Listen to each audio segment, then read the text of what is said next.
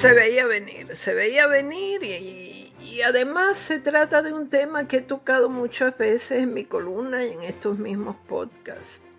Desde 2017, cuando se le preguntó a Bernie Sanders, precandidato demócrata a la presidencia, si favorecía la eliminación de las leyes de cabotaje que obligan a que todo transporte entre puertos de Estados Unidos se realice en barcos fabricados en astilleros estadounidenses, con propietarios, matrícula y tripulación de esa misma nacionalidad, Sanders dijo que no sabía de lo que le hablaban y era obvio que sí sabía de lo que le hablaban.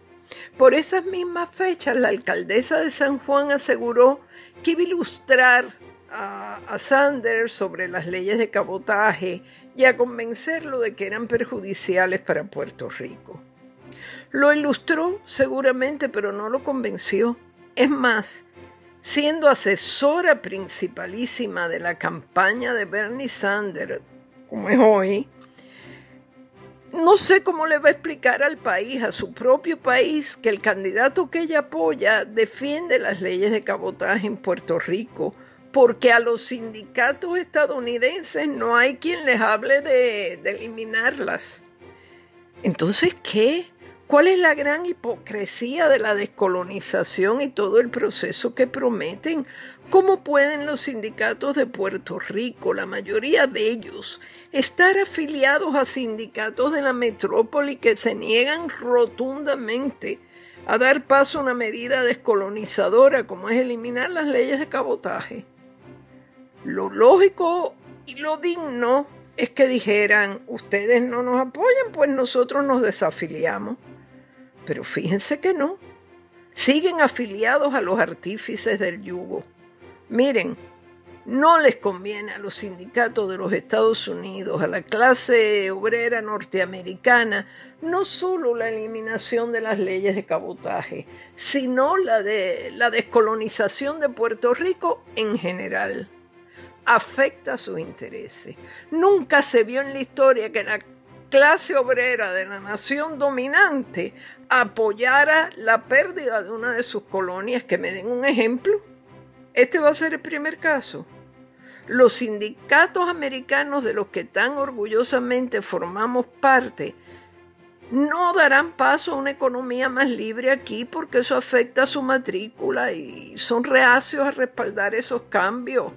Entonces, los sindicatos aquí tienen un discurso político que no es compatible con su adhesión a los sindicatos del norte. Para eso, no sé, que apoyen la estadidad total, la coherencia de lo más lindo que hay en este mundo.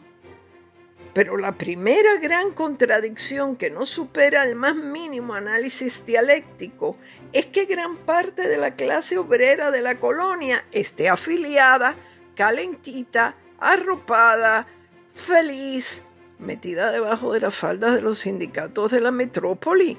Y bajen la cabeza cuando los sindicatos yanquis dicen que de eliminar las leyes de cabotaje nos olvidemos por completo.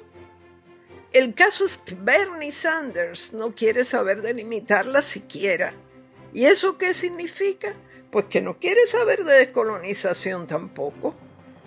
Ahora es posible que sus colaboradores, sus simpatizantes en la isla, que parecen ser muchos, cambien de opinión y empiecen a contarnos que las leyes de cabotaje, en fin, no son tan malas.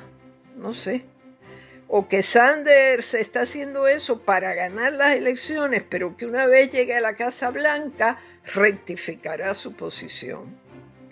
Sanders no va a ser presidente de los Estados Unidos, pero esa lección que nos ha dado del lugar a donde él pertenece y el lugar al que pertenecemos nosotros, que son dos universos distintos, es algo que desde ya podemos agradecerle.